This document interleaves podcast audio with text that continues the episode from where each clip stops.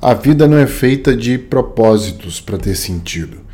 E a gente pensa sempre que para fazer sentido na vida a gente precisa achar um propósito e passa a vida inteira atrás de alguma coisa para que a gente possa se alimentar e alimentar essa utilidade que nós temos. No No Brain Gamecast de hoje, edição especial 2023, o primeiro episódio, sempre o mais uh, com maior audiência, aliás, é o episódio que a gente vai planejar 2023. E a gente vai desconstruir muitas coisas que eu mesmo acreditava. Coisas que eu passei a expandir a consciência e enxergar com outras perspectivas, como o próprio sentido da vida.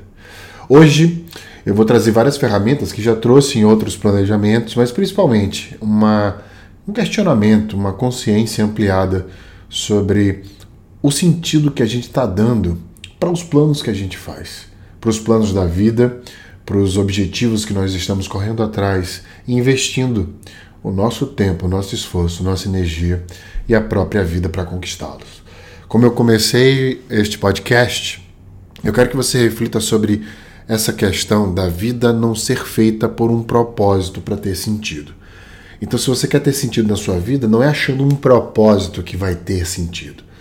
E todo mundo que eu mentoro, todos os alunos que eu tenho, a maioria, aliás, eles sempre falam que é muito difícil ter um propósito. Eu falo, meu propósito de vida é esse.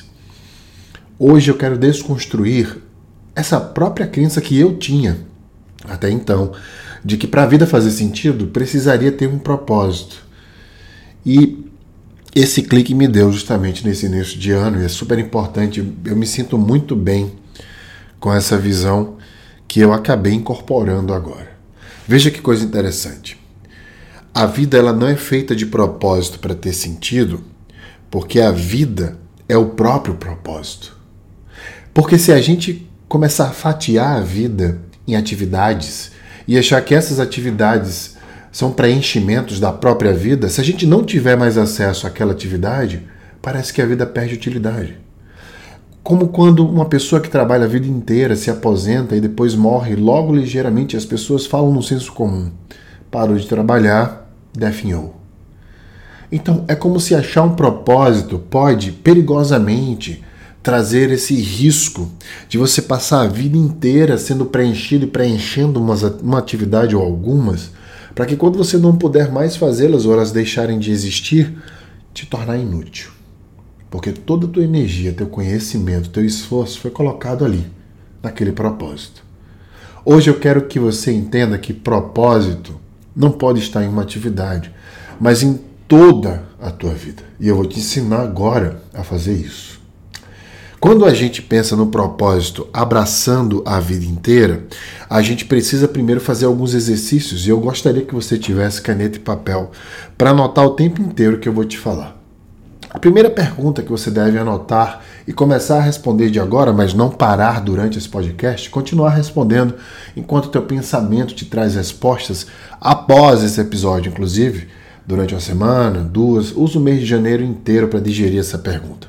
Eu quero que você se pergunte e escreva abaixo dessa pergunta quais as coisas que você mais gosta na tua vida hoje. Quais são as coisas da tua vida hoje que você mais gosta? Sabe por que eu quero que você responda isso? Porque a gente está sempre buscando coisas, objetivos a mais para adicionar à nossa vida. E eu parei para refletir que se a gente não tem um aproveito grande das coisas que a gente gosta e que já existem na nossa vida, para que, que a gente tem que adicionar mais coisas? Então, por isso que essa primeira pergunta, ela me leva a um outro pensamento. Eu quero que você reflita a seguinte questão: se você pudesse sair de si mesmo hoje e pudesse se assistir, assistir a sua própria vida, como você se descreveria? Eu quero que você faça esse exercício. Tenta sair da tua própria vida como se fosse um fofoqueiro falando da vida de alguém, só que da sua própria vida. Eu quero que você saia da sua perspectiva de eu estou vivendo minha vida e passe a enxergar a sua vida como se você fosse ali um telespectador da sua própria vida. E eu quero que você escreva essa pergunta e responda. O que que você vê? Quais são os adjetivos que você dá para sua própria vida, na sua própria análise? Veja o quanto a gente está expandindo e aprofundando essa visão sobre quem nós somos, o que nós temos e o que nós estamos fazendo na nossa própria vida. Agora, eu quero adicionar alguns elementos para que você possa ter uma perspectiva correta do que você vai focar e priorizar esse ano. Como você escreveria as relações com teus amigos, tua família, eu quero que você pense nas relações com as pessoas, de acordo com, já falei isso aqui antes, né, com o maior estudo feito na humanidade, mais de 70 anos, por Harvard. Um padrão que foi encontrado nas pessoas que tinha mais índice de prazer, bem-estar, felicidade, né, é a saúde social, ou seja, os vínculos sociais dessas pessoas. Então eu quero que você escreva agora, na terceira pergunta, como você escreveria, descreveria as relações com teus amigos e familiares. Agora eu quero que você faça mais uma pergunta para você mesmo. Com qual frequência você se sente bem? Pensa na semana. Se você tem uma semana, por exemplo, você se sente bem a maior parte do tempo, cinco dias de sete, quatro dias de sete, ou você acha que num dia você se sente mais agoniado, angustiado, enfim, do que bem? Você está conseguindo sentir melhor naquele dia do que pior nele? Esse é exercício muito importante, por quê? Porque ele vai nos auxiliar a mudar o nosso dia. Se nosso dia tem manhãs ruins e tardes boas, ou vice-versa, a gente vai ter um poder de mudar isso muito forte. Porque, por exemplo, se a gente sabe que praticar esporte secreta endorfina e a endorfina traz o prazer iminente, melhora a nossa memória, melhora o nosso pensamento, a gente pode, por exemplo, encaixar o exercício físico, o esporte, para um horário durante seu dia que normalmente é o horário que você está estressado, por exemplo. É só um exemplo. Se a, sema a semana precisa ser vencida, eu trago essa lição do meu professor de tênis sempre. Se a semana tem sete dias, ele falava, você tem que treinar quatro para vencer a semana. Então a gente tem que ter quatro dias melhores do que os, os dias piores na semana, se são sete. Então, a gente precisa entender cada dia onde é que está o problema, onde é que está o que eu gosto, onde é que eu posso replicar. Então vamos pensar com qual frequência você se sente bem, tá? Esse pacote de todas essas coisas que eu acabei de falar é um pacote de coisas que faz você ter noção da sua vida atual. E uma reflexão muito importante sobre isso. Se você anotar todas as coisas que você gosta na tua vida hoje, eu quero que você se pergunte se você faz com intensidade essas coisas, com escalabilidade. Se você faz com uma frequência grande. Por quê? O que, é que adianta você ter sonhos e objetivos para conquistar coisas que você quer se você não consegue usufruir das coisas que você já tem? Se você gosta muito de viajar, fazer um esporte, por exemplo, ler mais livros, e você não faz isso com tanta frequência, por que, que você não foca em tentar fazer dessas coisas um habitat mais presente para você? Porque você não tenta fazer se fazer presente nesses pilares que você já conquistou, ao invés de querer outros pilares para conquistar de coisas que você acha que vai gostar quando tiver. A grande lição dessa primeira parte é se conhecer o suficiente para que você saiba o que você gosta na tua vida e tente expandir essas coisas agora nos lugares, nos vazios que você não se sente tão bem para que você não fique correndo atrás de objetivos e adicionando coisas para tua vida, para tua cabeça, para tua memória, para tua rotina, sem necessariamente degustar, degustar delas, aliás. Sem necessariamente você se sentir bem com o que já tem. Por exemplo, eu adoro jogar tênis. E aí eu fico, cara, eu queria muito fazer kitesurfing. Por que, que eu não jogo tênis bem? Passa alguns anos treinando mais tempo. Ao invés de treinar tênis depois de fazer kitesurf. Por que, que eu não foco em fazer muito bem algumas coisas prolongadamente, se sentir bem, abraçar aquilo, ao invés de ficar adicionando coisas ao meu repertório de vida? A grande lição aqui é essa: é entender o que você gosta na sua rotina para expandir, intensificar, se relacionar melhor. Deixa o futuro para daqui a pouco. Deixa 2023 para daqui a pouco. Essa primeira parte é uma parte onde você se reconhece pelos anos que já passou e coisas que você já conquistou. É muito importante você passar os primeiros meses do ano tentando expandir coisas que você já conquistou, solidificá-las. Olha para as pessoas que você conheceu. Tenta sair mais com as pessoas e conhecer mais as pessoas que você conheceu ou que já conhece, participar mais do dia a dia dela do que querer simplesmente, ah, eu adoro conhecer pessoas novas. Legal, maravilha. Mas se a gente intensificar as relações passadas, e se a gente consertar algumas relações, talvez faça mais sentido você consertar intensificar o que você já tem do que querer conquistar algo para adicionar. É óbvio que é um questionamento importante para que você possa pensar o que mais pode ser feito para que você melhore cada vez mais o que você já tem e aperfeiçoe o seu dia a dia. Lembrando que a gente precisa ter uma rotina que a gente não pode, não precisa tirar férias dela.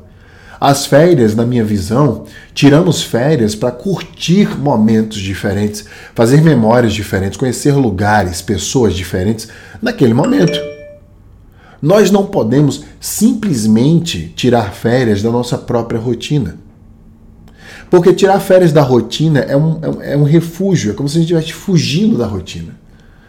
Então eu quero que você entenda e crie uma consciência exata sobre o fator de que nós podemos sim sair da nossa rotina para adicionar conhecimento em memórias e afins, para quando voltar para nossa rotina a gente incrementá-la, intensificá-la, inclusive com essas coisas que a gente aprendeu mundo afora. Não queira trabalhar 11 meses para folgar um. A intenção é que a sua vida inteira, a maior parte do tempo, seja esse playground de bem-estar, mesmo com problemas no dia a dia que você possa resolver, mas com uma expansão da tua consciência e uma forma de resolvê-los totalmente diferente. E isso está na nossa relação. Então, já que você fez tudo isso, eu quero que você dê mais um passo importante agora. Eu quero que você descreva a vida que você gostaria de ter. Agora a gente entra em 2023. Eu quero que você descreva o final de 2023, como se você estivesse em dezembro desse ano. Eu gostaria que você escrevesse como seria o ano ideal para você. E aí eu gostaria que você colocasse absolutamente tudo que drena você e tudo que você mais gosta também. Qual o mundo ideal para você em dezembro? Eu gostaria de ter resolvido essas questões. Eu gostaria de parar de fazer isso. Eu gostaria de começar a fazer essas coisas, aprender essas línguas, viajar para esses países. Então a gente precisa se relacionar melhor também com as coisas que nos drenam. Não é só os objetivos, porque muitas vezes a gente foca tanto em conquistar alguma coisa e esquece que o que tinha para resolver é o que está bloqueando a gente dar o próximo passo. Então eu sempre gosto de é, dar a visão para as pessoas de que elas precisam resolver o que drena elas primeiro. Para que a gente possa conquistar patamares maiores, para que a gente possa conquistar objetivos na nossa vida de maneira mais nítida, dentro de um flow, numa crescente, a gente precisa primeiro investir tempo em resolver as coisas que estão nos bloqueando, as coisas que nos drenam. É importante a gente navegar sobre elas, não necessariamente investir em habilidades para que a gente possa sempre ter ela ali do lado e aí tentar levar com a barriga. Não é isso. É olhar para o que te drena e falar: o que é que eu posso, número um, aceitar Número 2, influenciar. E número 3, controlar. A gente vai falar um pouco mais sobre isso daqui a pouco, mas já vai pensando nisso. O que é que na tua vida te drena? E o que, que você pode fazer para resolver essas questões antes da gente entrar aí nesse plano? Agora a gente já tem um panorama do que é a sua vida hoje, do, da tua vida ideal no final do ano. Agora eu quero que você transcreva dentro dessa perspectiva das duas coisas que você já tem, né, do seu passado aí e do seu, do seu futuro, eu gostaria que você, de novo, né, desse uma lida nas duas coisas, entendesse qual a distância entre a, as primeiras coisas que você escreveu sobre sua vida hoje, o que você mais gosta da sua vida, né, todas as questões que eu trouxe para você no início desse episódio, versus dezembro desse ano, agora 2023. Eu quero que você entenda o, hiato que existe entre o que você descreveu da tua vida atual e a vida que você quer ter no final do ano. E aí é o seguinte: dentro deste hiato entre o primeiro exercício e o segundo, Exatamente dentro dele é onde mora o seu plano para 2023, o início do seu plano, portanto, de 2023. O que eu quero dizer com isso é que esse exercício mostra o seu passado, o seu presente e o seu futuro para que você ache um padrão de atuação. para que você entenda agora quais são as áreas que você pode expandir e as áreas que você quer deixar, que você quer que deixe que exista, né? como as áreas que te drenam mais. Então agora você já tem uma percepção de o que é que te drena, o que é que mais deu certo na sua vida, o que você quer expandir, o que você quer conquistar. E agora tem essa gray area que a gente chama, né? esse hiato entre a primeira parte e a segunda parte, ou seja, do passado, presente e o futuro. Agora a gente tem um plano na mão, que é justamente essa percepção que você tem das coisas que você quer focar, de onde você vai priorizar. Mais uma vez, o exercício é ler todo o material que você produziu na primeira parte desse episódio, ler essa carta que você escreveu como se você estivesse em dezembro deste ano conquistado tudo isso e entender o hiato entre as duas coisas, para que a gente possa transformar todas essas coisas num plano de ação. Então, agora, já com essa estrutura, eu quero que você pense em alguns elementos que precisam fazer parte do seu plano. Então, pegamos o primeiro elemento lá, que é o seu objetivo central, como você quer terminar esse ano. Agora eu quero que você pense o seguinte: nesses elementos que você transcreveu e escreveu, existe saúde física, saúde mental, alimentação, exercício físico e vida social? Eu quero fazer uma grande pausa para falar sobre estes pontos aqui. Você precisa, se você não escreveu sobre como você vai estar se sentindo mentalmente, sua saúde física, né, sua alimentação, os exercícios físicos que você vai fazer, sua vida social, eu quero que você adicione agora estes elementos. Estes são os pilares fundamentais para que a gente possa ser um ser humano que tem bem-estar. Se você não tem uma saúde física boa, uma saúde mental em dia, uma alimentação boa, se você não faz exercício físico, qualquer tipo de esporte ou academia, por exemplo, se você não tem uma vida social bem alimentada, tenha certeza que isso vai virar uma bola de neve e vai te fazer ter estresse em diversas outras áreas da vida, no teu trabalho, nas tuas relações e afins. Então vamos parar pela primeira vez que seja, se você nunca fez isso, e olhar para esses pilares e, e, dar uma nota para eles, de 0 a 10. Como você acha que está em saúde física, em saúde mental, em alimentação, em exercícios físicos e vida social? E eu quero que você coloque uma nota final de quanto essa nota vai aumentar. Se você botou, ah, minha saúde mental é 5, mas eu quero terminar o ano com a nota 7, eu quero que você ponha exatamente isso. Hoje é tal nota, amanhã é tal nota. Para os, os seguintes pilares, mais uma vez: saúde física, saúde mental, alimentação, exercícios físicos e vida social. Uma nota para como está hoje, uma nota para como você quer terminar o ano, certo? Daqui a pouco a gente vai aprender a botar alguns elementos para que você possa ter ações dentro disso. Isso feito, para que a sua estrutura possa fluir melhor em 2023, eu quero que você pense nas seguintes questões que eu já falei um pouco lá em cima. Primeiro, você precisa aceitar as dificuldades. Você sabe que você tem dificuldade em várias áreas, você vai enfrentar essas dificuldades. Então, eu gostaria que você listasse, hoje, já se antecipasse, escreva o porquê que elas são difíceis para você. Quais são essas dificuldades que você tem e acha que vai ter e o porquê que elas são difíceis para você. Escreva, não só pense sobre isso. É assim que a gente expande a nossa consciência, escrevendo, trabalhando a parte motora, lendo, lembrando mais uma vez, o cérebro percebe o mundo pelos nossos sentidos. Vamos usar os sentidos para poder aprender sobre quem nós somos dessa forma. Então, anote aí quais são as dificuldades que você tem hoje, acha que vai ter no futuro devido ao teu plano novo e liste o porquê de cada coisa que você acha difícil. Depois, eu quero voltar a falar sobre a classificação que eu dei acima. Eu quero que você classifique cada dificuldade dessa com os seguintes pilares. Primeiro, eu controlo. Segundo, influencio. E terceiro, aceito. O que, é que isso quer dizer? toda vez que o dólar sobe, é um caos na minha vida. Isso você só pode aceitar, porque você não controla a alta do dólar. Você pode, já que você só vai aceitar, você pode dizer, ah, não quero mais investir em renda variável né, no exterior, ou depender do dólar, etc. Vou tirar meu dinheiro de lá e vou investir de outra forma. Vou investir em renda, é, em rendas que sejam mais estáveis para mim, né, e não variáveis e que eu posso colocar na, na moeda do, do país que eu vivo hoje. Então, enfim, é você aceitar que o cenário não, não é controlado por você. Agora, coisas que você pode influenciar. Ah, eu, eu tenho alguns amigos que gostariam de ter uma relação melhor, né? eu gostaria de ter uma relação melhor com o meu chefe. Você não controla isso. Não precisa aceitar, mas você pode influenciar, criar estratégias, chamar para sair, tentar sempre influenciar, fazer o seu melhor para que aquilo seja melhor. Depois, a gente tem o pilar do controle. É tudo que você controla. Você pode controlar, por exemplo, fazer exercício físico. Você pode, você pode dar desculpas dizendo que não tem tempo, etc, mas você controla. Nem que você vá num sábado, num domingo, uma, começar, pra, começar uma vez por mês, uma vez por semana, você controla isso. Então, liste todas as coisas que você controla.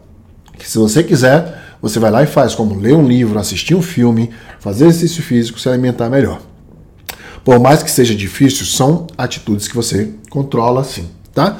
Depois que você fez todas essas listas, eu quero que você faça uma lista do que funciona na sua vida. Lembra lá em cima que eu falei para você, já iniciei esse exercício de o que é que você gosta da tua vida hoje?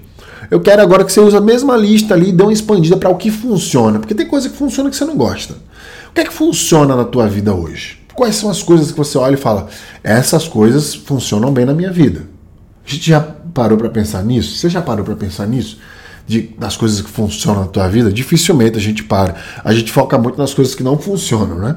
Então, dessas coisas que funcionam na nossa vida, eu gostaria que você pensasse para colocar no seu plano como expandir elas, para que elas funcionem ainda mais e ainda melhor. Como eu falei lá em cima, tem coisas que tu gosta que tu pode curtir muito mais e não apenas deixar para lá, ou, enfim, fingir que aquilo ali já deu o suficiente e buscar coisas novas. Então eu quero que você liste o que funciona e tente replicar e escalar o que funciona na tua vida a maior parte do tempo. Terceiro ponto dessa estrutura para fluir melhor em 2023. Eu quero que você pense quem são as pessoas que podem te ajudar esse ano. Como é que você pode se aproximar delas o que você espera delas de forma bem objetiva? Escreve isso. E, por fim, mais importante, o que é que você pode contribuir na vida delas? Porque não importa você se relacionar com pessoas que vão te ajudar sem você ter nada para ajudá-las, porque vai cansar a relação tem que ser uma troca sempre. Então, é extremamente importante você ter pessoas que vão te ajudar. Eu quero que você planeje quem são essas pessoas. Eu não quero só que você pense que precisa melhorar seu networking, blá blá blá. Quem são essas pessoas? Como elas vão te ajudar, qual o objetivo que você tem com elas e como você pode ajudá-las também. Ah, Wesley, eu sei lá como é que eu posso ajudar essas pessoas, converse com elas, entenda quem elas são, se mostre interessado na pessoa dela, busque informações sobre elas no LinkedIn, no Instagram, nas redes sociais que seja, mas entenda como você pode contribuir também. E se você não pode contribuir com nada, você pode, obviamente, pedir um favor ou outro, mas busque pessoas sempre com esse padrão de troca, onde você pode ajudar a pessoa e você pode obviamente, ser ajudado por ela também.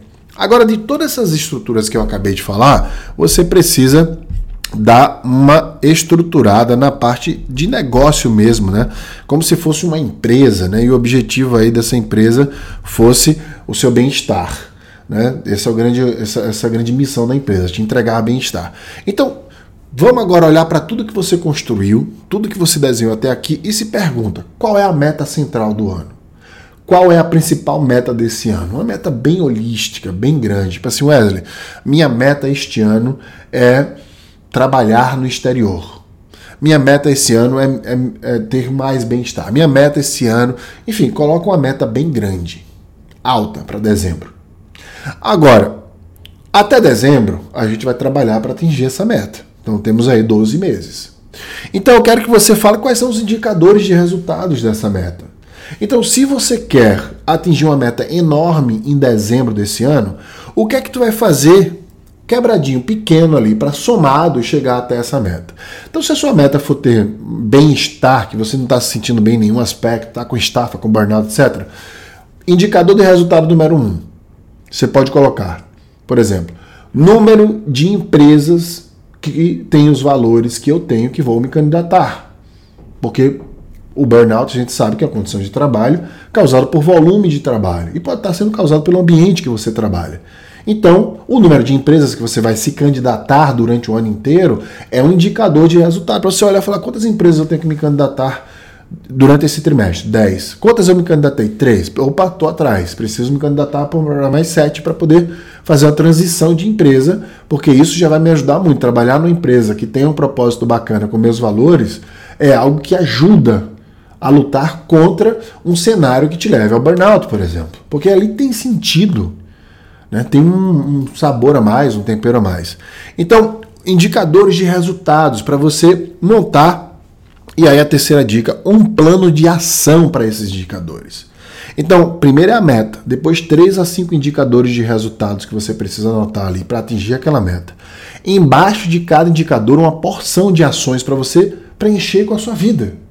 Então, essas ações, elas precisam estar linkadas a esses indicadores. Se o indicador, por exemplo, for se candidatar a 10 vagas em empresas que têm valores e propósitos que compactuam comigo, eu preciso dessas ações botar, listar número de empresas que têm esses valores, pesquisar cargos que eu trabalharia com minha qualificação e experiência, modificar currículo por vaga. Veja, isso tudo são ações bem menores que um indicador que é um pouco maior para uma meta que é muito mais abrangente. Né? Então, até aqui, Entendemos um pouco quem nós somos, o que a gente quer e como estruturar, amarrar muito bem isso. Isso tudo é para dar mais sentido para tudo que eu vou falar agora, para a gente entrar nesse pilar de filosofia, de conscientização e questionamento sobre o que a gente é. Eu lembro que eu vi um vídeo esses dias muito interessante sobre as coisas que nos drenam. E eu fiquei muito reflexivo sobre, reflexivo, reflexivo sobre isso, né? Sobre as crises de ansiedades que nós temos, né? De tempos em tempos. O que é a crise de ansiedade? É a antecipação do futuro. A gente pensa tanto no futuro que fica ansioso. E ali fica num presente sem noção nenhuma do que vai acontecer e aquilo nos assassina naquele momento. E aí eu, eu vi esse vídeo e fiquei pensando muito sobre essa questão de, do pensamento que te drena. Se a gente não resolver ele, ele, ele funciona da seguinte forma: é como se fosse um copo, um copo com água. Quando você vai beber água e você segura um copo com água, por exemplo, esse copo é pesado? Esse copo te causa muito peso ou é tranquilo você pegar água, beber água e colocar o copo de volta na mesa? É um copo leve, é tranquilo. Né? Ninguém vai falar, nossa, que peso, não consigo beber água, é muito difícil beber água. É tranquilo, é leve, é uma experiência que já é automática. A gente já faz isso com leveza. Agora, se você segurar esse mesmo copo por uma hora, ele vai começar a pesar, né? Agora, imagina você segurar esse mesmo copo durante o dia inteiro. Insustentável. Seu braço vai começar a adormecer, você vai ficar querendo descansar, vai ficar angustiado, agoniado. Isso é o que te drena. Isso é o pensamento que faz com que você pare, paralise. Então a grande lição aqui é que a gente enfrente o que drena a gente. E sobre enfrentamento, tem uma lição dos vasos que eu sempre falava nas aulas, que é mais uma história para que um a gente perceba com essa história do copo que de fato o pensamento ele vai deixando o nosso cérebro carregado e paralisa a gente. E dois, como é que a gente resolve um problema? Como é que a gente resolve que drena a gente? Aí tem a história do vaso. Três executivos entram numa sala, vão ser entrevistados para entrar numa empresa, para ser contratado. E o entrevistador simplesmente fala: temos um vaso que vale 3 milhões de dólares e é um problema para a empresa, a gente precisa resolvê-lo. O primeiro coloca flores no vaso e coloca o vaso numa mesa. Ele é dispensado porque o recrutador fala: o vaso ainda existe, está aqui, ó. ele é ainda, ainda é um problema para a empresa. Infelizmente não podemos te contratar. O segundo põe água, coloca um peixe, ressignifica o vaso, torna o vaso em um aquário. O recrutador fala: ainda é um problema para a gente porque o vaso ele existe, ele está aqui e aí o vaso de 3 milhões continua lá e o segundo candidato vai embora. O terceiro candidato entra, pega o vaso e quebra o vaso. O vaso é varrido para o lixo de 3 milhões de dólares e ele é contratado porque o vaso deixou de existir. E existir era o problema do vaso. Então vamos ser objetivos cirúrgicos nos nossos problemas para que a gente possa resolvê-los de forma objetiva. Não vamos conseguir crescer se a gente ficar carregando o mundo inteiro nas nossas costas. Vamos resolver nossos problemas. Mesmo que seja difícil encará-los, a gente precisa parar e focar na resolução deles, como se fosse a nossa própria vida ali. Dar o nosso melhor. Para quando ele tiver resolvido, bem amarrado, a gente olhar para os nossos objetivos e aí sim, mais leve, poder dar uma guinada em relação ao que a gente quer. Eu tô hoje em Montevideo, aqui no Uruguai. Esse é o Nobel Gamecast é, fora de órbita, a propósito. Né? Não gravei do estúdio de casa, estou gravando aqui de Montevideo. E antes de ontem eu estava em Punta del Este. É, em Ponta del Leste existe um monumento artístico chamado La Mano, que também é conhecido como Los Dedos. É uma obra de um artista chileno. Ela está localizada na Praia de Brava, lá em Ponta del Leste. Fica aqui do lado aqui de Montevideo, mais ou menos uma hora e 50 minutos de carro. Essa figura representa essa, esses dedos. Se você puder colocar aí no Google, você vai sentir, você vai ver como ela se dá. Provavelmente você já tenha visto em algum lugar ela representa um homem emergindo na vida, ou seja, sucumbindo, se afogando. Ela representa uma agonia. É como se fosse a própria morte. E eu penso muito que, por muitas vezes, a minha vida foi isso, né? Minha vida foi meu corpo inteiro, inteiro enterrado, com meus dedos do lado de fora, com aquela vontade de querer viver, mas não querendo, não conseguindo, aliás, nem sobreviver. Muitas vezes minha vida foi isso. Foi como se meu corpo inteiro estivesse se afogando e só uma ponta dos meus dedos estivessem para fora.